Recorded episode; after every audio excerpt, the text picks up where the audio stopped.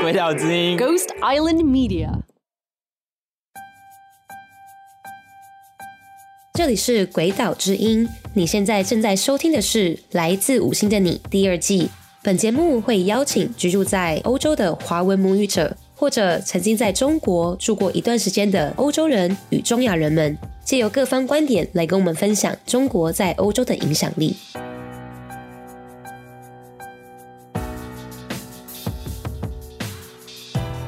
欢迎回到来自五星的你，我是鬼岛之音的 Emily。上周，中国的习近平终于跟乌克兰总统 Zelensky 通了电话，但捷克总统帕维尔对于这是否会帮助停止战争，他并不是那么乐观。帕维尔曾经是北约军事委员会的主席，他认为中国只希望战争会继续打下去，因为中国在这场战争中他学到了许多。他学到了俄国怎么做，西方又如何应对，所以帕维尔不觉得中国其实想要在短期内解决俄乌战争。今天我们来聊聊捷克。捷克在欧洲里是一个在民主阵线上很活跃的国家，在这几年面对中国的威吓以及俄罗斯对欧洲社会的分化和渗透，他们继续坚持他们的民主价值。不过，这从九零年代就开始。当时的第一任总统哈维尔，除了为中国的人权还有西藏吐蕃发声之外，一九九五年，他也在联合国五十周年的会议上发表支持台湾加入联合国。他卸任后，也在二零零四年拜访台湾。随着中国的崛起，捷克之后也出现了积极与中国建立关系的总统。但在这几年，捷克与台湾的关系依然是友善的。首都布拉格还有台北成为姐妹市。两个城市的动物园也开启了穿山甲计划。二零二二年，捷克的智库欧洲安全政策价值中心 （EPC） 到台湾驻点。二零二三年，现任总统他在当选后与台湾总统蔡英文通电话。三月，众议院议长他率领了一百六十个人的访问团来到台湾，并在台湾的立法院发表了一则以自由民主为主轴的演说。究竟捷克如何看待中国，还有他跟台湾的关系呢？又有哪一些政治或是经济的考量？接下来我把麦克风交给主持人陈逸云。本集采访时间为二零二三年二月二十四日。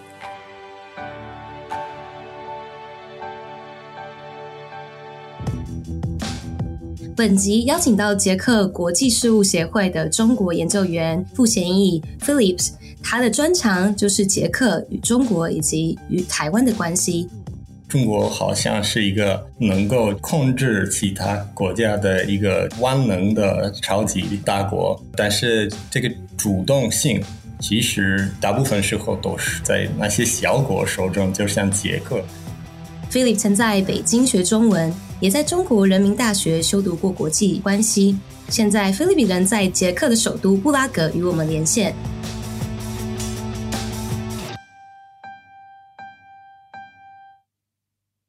非常开心能够邀请到 Philip 来到我们的节目。Philip，你自己其实也三次去到中国嘛？你会担心这之后有点困难再 再回去吗？你有想要回去吗？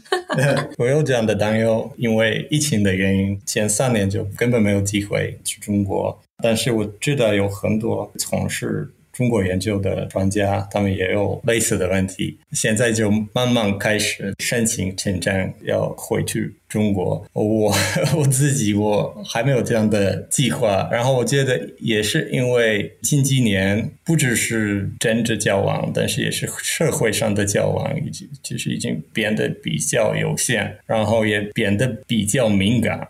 就是比如说你现在在捷克说，我要我要在中国读书。大家都会觉得 有点有问题，因为为什么要去一个对我们不友好的国家读书？呃，是一个极权主义国家，会在中国受到什么就是意识形态的洗脑？所以我觉得我当时可以去中国，就是很幸运。但是这个对捷泰关系可能有好处，因为最近有很多人就是你们不要去中国，要去台湾学习中文，所以有这样的看法，大家都觉得我们应该要跟台湾发展关系，也有社会上的关系。但是我觉得我们还是是需要了解中国。所以也需要从当地的那种用亲眼看到在中国在在发生什么，不能远离从远地观察中国。然后当然台湾也不是中国，所以大家说你可以去台湾了解中国，我跟这些人会说呢，那你们觉得台湾是中国的一部分？因为其实是两个完全不同的社会，两个完全不同的国家，所以你真的想想了解中国，那只能去中国。但是我 我现在当然有有这样的担忧。菲律宾在二零二零年的时候，其实在美国媒体《外交家》里面有一篇文章有写到，就说捷克跟台湾建立这个友好的关系，提到就是台湾是一个象征，那其实也反映了捷克自身的历史经验，还有捷克的社会是由民主价值所建构而成的。为什么台湾对捷克来说这么重要？好像看到就现在捷克社会，中国还有跟台湾的关系已经成为国内政治很重要的话题，这背后有什么脉络？对，其实中国和台湾的问题早就被政治化，早就是一个国内比较突出的问题。一个很重要的原因就是第一位捷克总统哈维尔的影响。早在九十年代，哈维尔他多次为台湾发声，比如说他是支持台湾重新进入联合国。拿到席位，他也在跟中国有关的问题上，比如说西藏问题，还有人权问题上，他是比较活跃的，有很批评的态度。因为当然，他之前就是捷克这种民主革命的领导人，所以他的外交政策呃也是注重在世界范围内是要推广民主价值，要推广人权。然后他主张的这种外交风格，到现在为止，在捷克是一个很多人觉得是一种模范。总体来说，捷克对华政策在欧洲算是最消极的之一。但是在二零一二年之后，就发生了很激烈的一种变化，转变。对对对，主要是在二零一三年泽曼总统当选之后，二零一四年社会民主党领导的政府上台以后，捷克对华政策就经过了这种可以说是一百八十度的转变。这个在捷克社会中引起了很激烈的一种反应，特别是因为捷克右翼党那是支持哈维尔的政治立场，还有在主流的公民社会中，在传统上对中国有非常就是消极的和怀疑的一种态度。因为这个原因，中国问题也成为了一个人们的国内政治话题，然后而且是一个造成了非常。大的两极化的一个问题，所以你要么支持中国，要么就是反对中国。结果政府和泽曼总统他们越支持跟中国的关系，反对中国的声音就越大。先后有布拉格市长，还有捷克参议员议长维斯呃维德奇，他们是公开挑战政府和泽曼总统他们所代表的这种对华政策，其实主要是在台湾问题上。然后，二零二零年就是现任政府上台以来，就是很明确声明，他是要回到哈维尔所代表的外交政策。然后，这个就意味着要树立中国，跟台湾走得更近。这其实蛮有趣的，因为支持中国或远离中国，然后造成这个政治白热化的情况，怎么跟台湾有一点相似？嗯，那也再补充一下，哈维尔总统其实在一九九零年代的时候，跟刚迈向民主化的台湾其实也非常密切的互动，跟台湾首位民选总统李登辉交情好像还不错。他在任期内也在捷克有接待过李登辉，卸任后二零零四年也有访问台湾。总统泽曼他是以就亲中的立场闻名，从二零一三年上任，其实那个时候也是中国国家主席习近平刚上任的时候。泽曼总统他在任期内，他怎么样子去一百八十度大转变，开始跟中国发展关系？可以说，泽曼总统是中国在捷克最坚定的一个。盟友在捷克政党，他们慢慢的释出了跟中国合作的这种意愿的情况下，他是一直坚持他的亲中的倾向。泽曼的对华政策从开始就建立在一种重视经济外交的基础上。泽曼认为捷克是需要找到新的经贸伙伴，而且认为在这个经济外交里，人权和价值问题就是需要放在一边而不管。然后他也觉得需要跟中国发展很密切的政治关系。当然，在捷克这种宪法中，总统的权威是比较有有限的，外交政策主要是属于政府的权力。但是他在那个所允许的那种范围内，他其实他发挥了很大的作用，所以他对企业中关系的影响是很重要的。比如说，泽曼有力的支持中国企业在来捷克投资，而且跟他们的代表保持很亲密的关系，甚至任命了一位中国企业家叶建明，就是特别经济顾问。然后，其实。泽曼很重要的作用是试图 塑造这种良好的形象，但是好像没有太大成功。就是他担任总统就是十年之内，他多次赞成了中国政治这个体制。有一次，他甚至说：“我们要跟中国学习怎么维持这个社会稳定。”当然，这个在捷克社会中产生了非常大的反感。泽曼他也很多次支持中国在捷克的利益，比如说在之前前任参议员议长库贝拉宣布这个访问台湾的计划之后，捷克参议院议长韦德奇他试图通过各种各样的方式和通道，就是防止这次访问能够实现。当然，然后也失败了。在支持中国利益的时候，他也很多次。站在捷克政府机构的对立面，比如说，他多次批评捷克情报局关于中国的一些警告。呃，而是在捷克国家网络安全部发布了一个关于华为和中兴企业的警告之后，他其实是为华为辩护，但是支持华为可以继续在捷克经营，可以就是参与那个 5G 的建设、五 G 的建设。因为像华为是中国的科技龙头，在世界各地进行五 G 建设的开发，但确实在西方国家，比如说美国、德国，其实。都已经有一些法令来防止华为在透过五 G 建设可能建立一些监控等等的网络。这看起来泽曼确实权力有点有限啊，好像每一次都没有太成功。后来也是没有让华为进到捷克开发嘛？他有成功辩护吗？呃，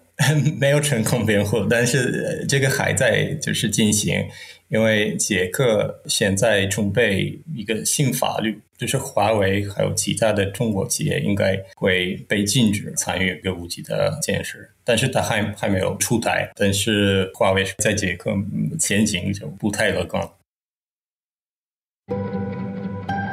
关于帕维尔、帕维尔跟蔡英文的这通电话，你怎么看这通电话的意义？为什么帕维尔会接蔡英文的这通祝贺电话呢？我觉得帕维尔愿意接到蔡英文的这次祝贺电话，是发出了一个非常重要的信号，就是跟台湾总统直接交流，在欧洲范围内开创了一种重要的先例，呃，甚至在世界范围内是一个非常不平凡的事情。帕维尔这么做重要的原因，我觉得是他想跟比较轻重的前任总统泽曼划清界限，希望这样能够发出一种信号：大有风行的外交政策会是一个强调跟西方国家和民主国家的阵营发展关系的一种外交政策。当然，考虑到帕维尔他在竞选活动中的一些言论的话，他跟蔡英文的这次通话也不是完全在意料之外。帕维尔当选总统之前，他已经多次谈到了中国和台湾的问题。很明显，他对中国持比较消极的、比较怀疑的一种态度，希望捷克。跟台湾发展更亲密的关系，但是在竞选活动的时候，我觉得很多人，包括我 在内，把这些言论在很大程度上看作是一种竞选活动，就是一部分。包括他在回答记者问题的时时候说，他是愿意访问台湾，所以我还是觉得当选总统之后。第一时间接到蔡英文的电话，而且继续在台湾和中国问题上发言，这个其实是有点出乎意料。这方面，我觉得重要的一点就是帕维尔他再次说到了，他是愿意跟蔡英文亲自见面。然后，如果实现的话，这当然会是另外一个非常重要的先例。但是我们也要注意，那时候帕维尔还不是捷克总统，因为他是三月九号才上任，所以他所有的这些言论和行为还是没有带这个完全正式的，就是总统职位的这种性质。那在捷克，你身边的人呢、啊？他们怎么看这件事情？我觉得帕维尔这么做，在捷克社会中是受到了相当大的很多人的欢迎，也有很多人和媒体在讨论这个话题。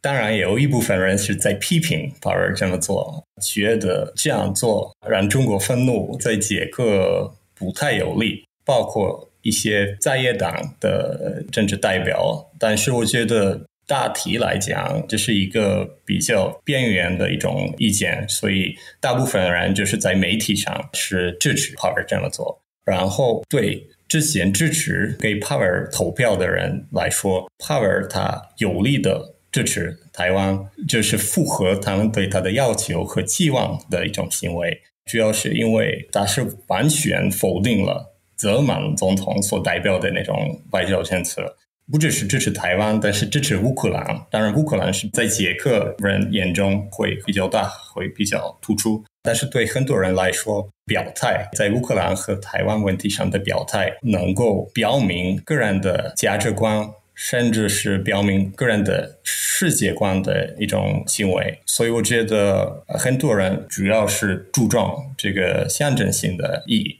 这种象征性的意义，包括对于民主啊、对于自由的这些价值观的支持。我还有一点，因为我觉得在谈到这个帕维尔关于台湾的言论的时候，我觉得还有一点就是需要说的，他的言论经常有点不清楚，就是他不同的概念混淆在一起，就是有有有点让人。困惑，很模糊，这样子。对对对对对对，很模糊。比如说，他在讨论台湾和中国的问题的时候，他一直会说到这个一中原则，而不是一中政策。然后他说，捷克其实是尊重一中原则，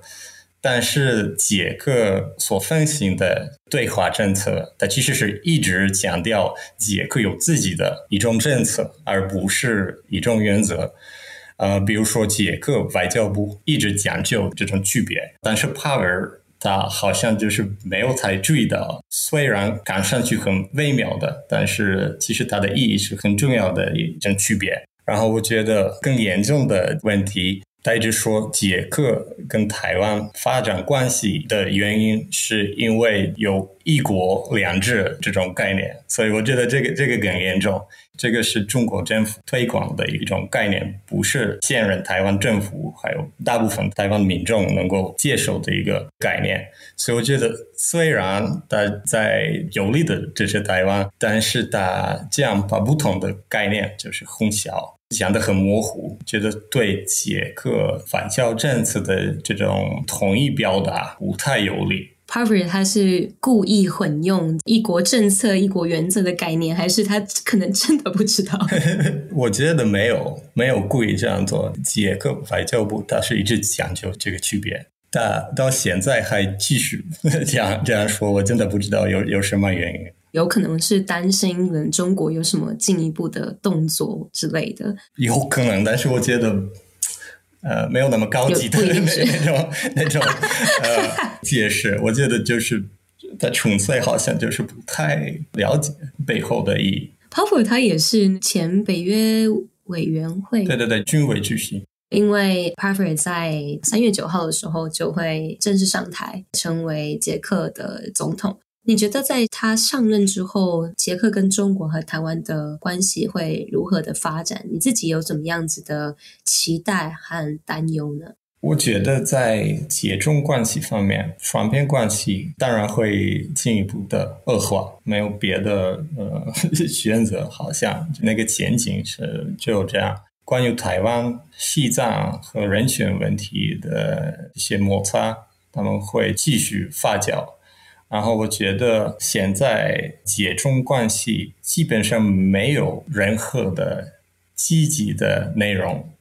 因为之前好像大家对来自中国的投资不满，觉得中国投资的不够，但是好像现在已经没有人是希望能够吸引来自中国的投资，因为现在政府把它看成是一种安全威胁，所以我觉得以后捷克会在跟中国关系上会主要重视安全的一些考量。当然，这个也是跟中国在对乌克兰问题的立场有关的。然后有一些情报说，中国会对俄罗斯提供一些致命性的支持。所以，我觉得要是真的会实现，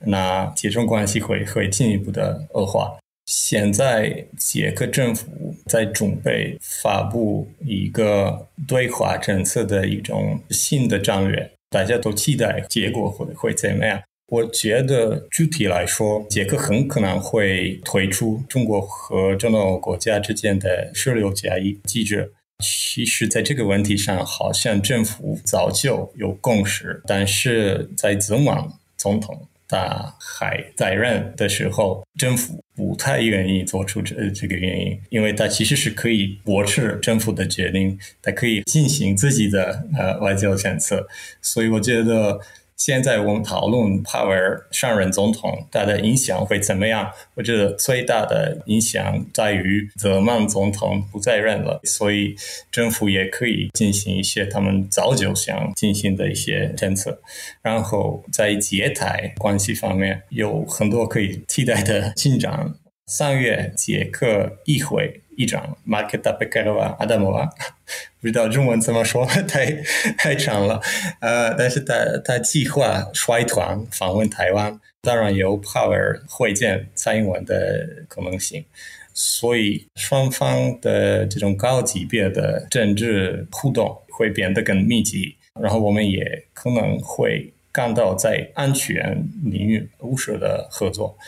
然后在经济方面，捷克。大家都希望看到的是来自台湾的投资，呃，主要是针对高科技和半导体产业，啊、但是在这这个方面，其实我个人有有点怀疑的态度，因为我觉得捷克不太有吸引这样的投资的很完整的条件，所以恐怕大家都会有点失望。然后在欧洲范围内也有很大的竞争。所以捷克可能不会是第一个选项。我觉得最重要的一点，我要注意的问题是，捷克能不能把台湾问题提升到欧盟的议程上？因为到头来，欧盟才是可以在台湾问题上发挥更大的作用的一个平台，而不是捷克。因为捷克的外交政策是可以发挥的作用是比较有限的。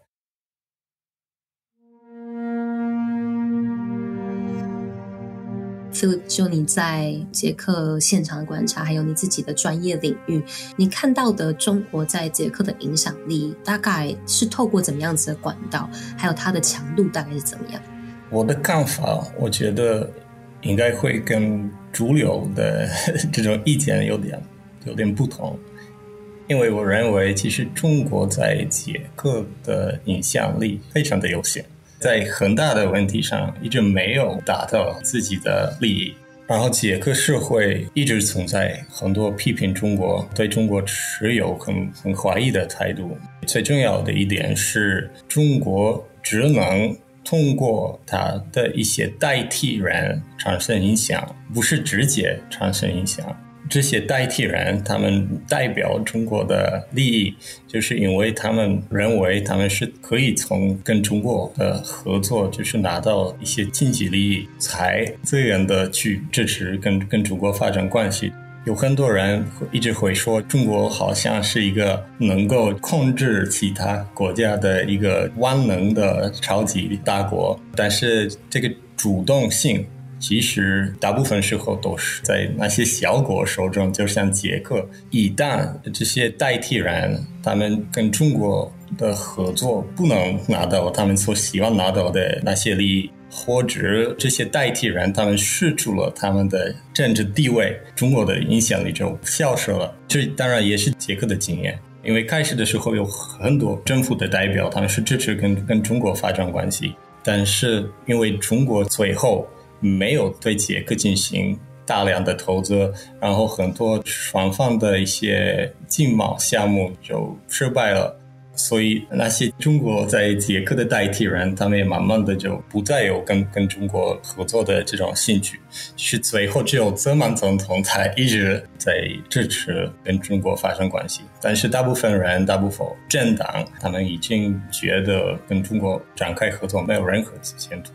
所以本来可能在二零一二一三年的时候，也还有加入十六加一或是十七加一这个中东欧合作机制，嗯、也有一些尝试可能跟中国有一些经济上面的合作，就发现即使是经济上面也没有太多的利益，所以就变得说，吉门总统可能也就站不住这样子的立场。那其实这是一个蛮典型中国影响力的样子，就是透过一个中间人，一个代理人。当你代言人如果权力很大，或是得到很多的支持，可能影响力就很大。但就是如果失去了支持，就反而呵其实很多都没有办法，可能真的达到他们要的这个目的。另外一种像知名的中国流亡艺术家巴丢草。预计在捷克首都布拉格举办展览。那巴丢草其实也是中国政府长期打击的异议人士的对象，所以当时的中国驻捷克大使馆也有尝试着阻挠。像这样子的类型的阻挠是频繁的吗？是有用的吗？是比较频繁的，但是大部分时候就没有没有成功。其实它一般就是会造成更大的反应，所以中国越试图阻挠这样的活动，那捷克社会的反应就越激烈。比如说，中国驻捷克的大使馆，它是经常发表的这样的阻挠在捷克发生什么，就是关于人权问题的什么展览什么的这样的活动，但是真的它的成功率是很很小的。因为大家都会觉得，我们受到来自中国的压力，意味着我们就越需要更大的就是尽力支持这些人权问题，更多的支持台湾，所以真的很是 counterproductive，从中国的角度来说。所以其实反而更让一般大众反感的。相对比较拙劣的干预方式，对对对，确实，捷克的过去这几年的一些比较明显的举动，应该捷克本身政府也会担心中国会如何采取行动。比如说，立陶宛就有受到中国在经济还有外交上面的制裁，捷克也会担心可能中国会像对立陶宛那样子，就是相似的行动嘛。我觉得现在这在捷克不是一个很大的话题。我觉得捷克大体上是轻视或者是低估中国制裁的这种危险。我个人觉得是有点低估了中国对捷克可以造成的那种伤害。但是到现在为止，我们还没有看到任何中国对捷克制裁。我觉得中国对捷克采取类似于立陶宛的经济性的呃制裁可能性是比较有限，但是也不能完全排除这个可能性。尤其是在捷克继续在台湾问题上做进一步的措施。但是我觉得中国应该不会制裁捷克，有几个原因。第一，它的难度是比较大。中国制裁立陶宛，主要依靠德国还有其他欧洲国家的企业来，就是对立陶宛施加要求，这些企业他们要断绝跟立陶宛企业的关系。捷克作为一个比立陶宛大的很多的一个经济体，然后。捷克的位置就是在有德国为中心的价值链中的位置是很重要的，所以我觉得中国对捷克采取类似的措施，其实它的政治和经济代价会很大。然后第二个原因，中国目前好像试图恢复跟欧盟的关系，所以中国要是跟另外一个欧盟成员国爆发了一种这样的冲突，我觉得现在对中国不太有利。其实跟欧洲的关系已经恶化，所以如果再对捷克采取比较强硬的措施，并不会对他们带来多大的好处。对对对，但是当然可以说，当时跟立陶宛发生冲突也对中国没有好处，所以我觉得是一个中国会考量的一种因素，但是不一定是决定性的因素，主要是在捷克。继续，比如说帕尔他跟蔡英文见面的话，那这个因素就 就没有了，好像，因为这个就是对中国来说是一个非常需要做出反应的一种东西。其实，像捷克对德国的依赖也是很高的嘛，因为其实立陶宛可能本来也认为说，中国企业或是在立陶宛的经济贸易等等，其实没有那么的大。但是，其实如果是对于德国企业的这个制裁，其实还是会很大的影响到立陶宛。那捷克也对德国的这个依赖程度也是很高的。所以，如果真的中国采取了经济制裁的手段，这个对捷克其实还是会有不少的影响，是吗？对，是的，是的，因为在捷克，大家都讨论跟中国的经贸关系的时候，但其实经常会忽略的这种因素，因为捷克的经济是它对中国的经济的依赖性或或者这个的程度很大。然后德国跟中国的这个经贸关系当然是很密切的。像其实有一些文章也有分析说，诶，其实好像捷克可能跟台湾的经贸往来是更多的、更高的，但其实是没有考量到这种间接性的，比如说德国啊，或者是其他欧洲国家。对，即使只看那个直接的经贸交往，中国的重要性也会大的很多。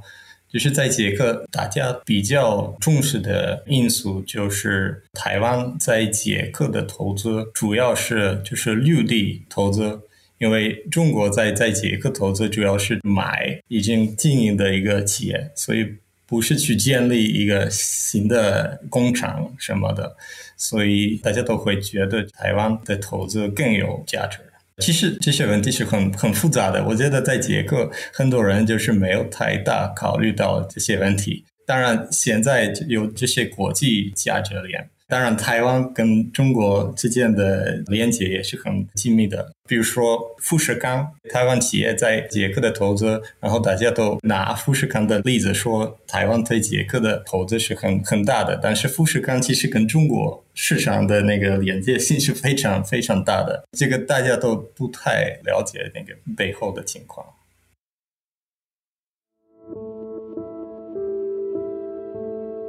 那其实我们今天访问的时间也非常的特别，是二零二三年的二月二十四日，也就是俄国全面入侵乌克兰的一周年，在捷克不少的一些活动。其实俄乌战争也在欧洲也有蛮大的改变，就是大家透过这场战争，其实也看到中国在这场战争的立场跟态度，对俄罗斯的一些各方面的支持。那我自己是比较想了解的是，不只是捷克，其实包括整个中东欧国家，很多其实是前苏联国家，大家对于俄罗斯其实是在国内都是蛮大的一个议题。俄罗斯可能在前苏联国家的这些影响，大家透过这场战争，透过俄罗斯看到中国的立场跟论述。整体来说，你看到最大的一年来最主要的重要的变化是什么？其实我觉得，比如说在捷克对中国的这种立场，就是没有太大的变化。我觉得他在乌克兰问题上的立场也不是太大的因素，因为它的重要性在在不同的国家会不一样。说在波兰之前，他是一直在中国问题上没有像捷克那么消极的那种态度，但还是希望跟中国就是继续展开关系。然后到现在为止，好像还有这样的倾向，但是现在我感觉跟波兰的一些专家交流的时候，我感觉现在波兰国内也意识到了，其实中国在在安全问题上可以构成一个威胁。因为我们在这个地区本来看中国的角度，都是一方面有人权问题，这些就是意识形态有关的问题；另一方面就是有经济有关的问题。然后这个安全考量是比较一个新的东西，是之前没有的。所以，比如说在波兰还有其他的国家，大家都意识到，其实中国在安全问题、在战略性的问题，它也可以是一种威胁。因为中国十年之前，它建立十六加一机制的时候，中国和中东地区要发生关系，主要是要针对经济方面的合作。然后，因为中国本身在这里没有任何的战略性的利益，所以可以主要注重经贸交往。尤其是当时有有一些国家，他们觉得好像跟中国发展关系可以一点 balance 制衡俄罗斯，对，可以制衡俄罗斯。但是现在已经这样的希望当然消失了。虽然当时中东欧地区的国家没有把中国看成一个安全威胁，现在就已经慢慢的开始意识到，中国其实是在重要的问题上是支持俄罗斯，而不是支持中东欧。但是俄罗斯想达到的或者想建立的这种体制，它实际上意味着中东欧国家，比如说他们不再会在北约，所以北约会回到九七年之前的那种状态。最后到头来，就是中国是支持这些国家，他们失去他们安全的这些保障。当然，这个是一个非常非常重要的事情，是一个 existential 利益。今天非常谢谢 Philip 来到我们的节目，然后跟我们分享这么多，尤其是在 h a r v a r 即将上台的这个时刻，其实是一个很有趣的一个分享。那 Philip 有在访谈里面其实也提到，就他的观察，其实中国的影响力在捷克是相对有限的，主要是透过这样子中间人的方式来去影响捷克当地的社会。但是捷克本身在历史经验上面，还有整个社会的重视的价值上，其实。跟中国是有很大的落差，反而跟台湾整个社会相信的价值其实更贴近的。那哈弗尔上台之后，呃，从期慢是轻中的政策到接下来，其实有很多的发展是可以值得观察跟期待的。嗯、非常谢谢菲利今天来到我们的节目，非常感谢姚姐。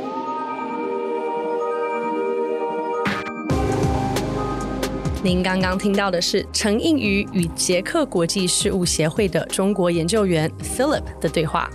在经济上，捷克虽然没有那么依赖中国，但是它依赖的德国和中国的贸易是很密切，所以中国也是可以透过德国对捷克进行经济制裁。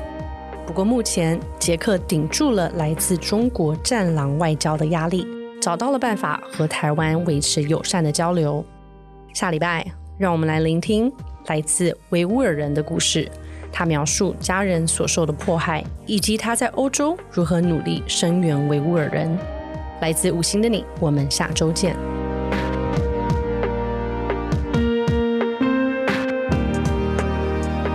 您正在收听《来自五星的你》，由鬼岛之音制作出品。本集节目主持人是我陈映瑜 Alicia Chen。制作人是吴怡慈、Emily Y Wu，剪接林仁斌，执行严庭云，逐字稿陈艺文，行销万巧荣，资料收集赵敏。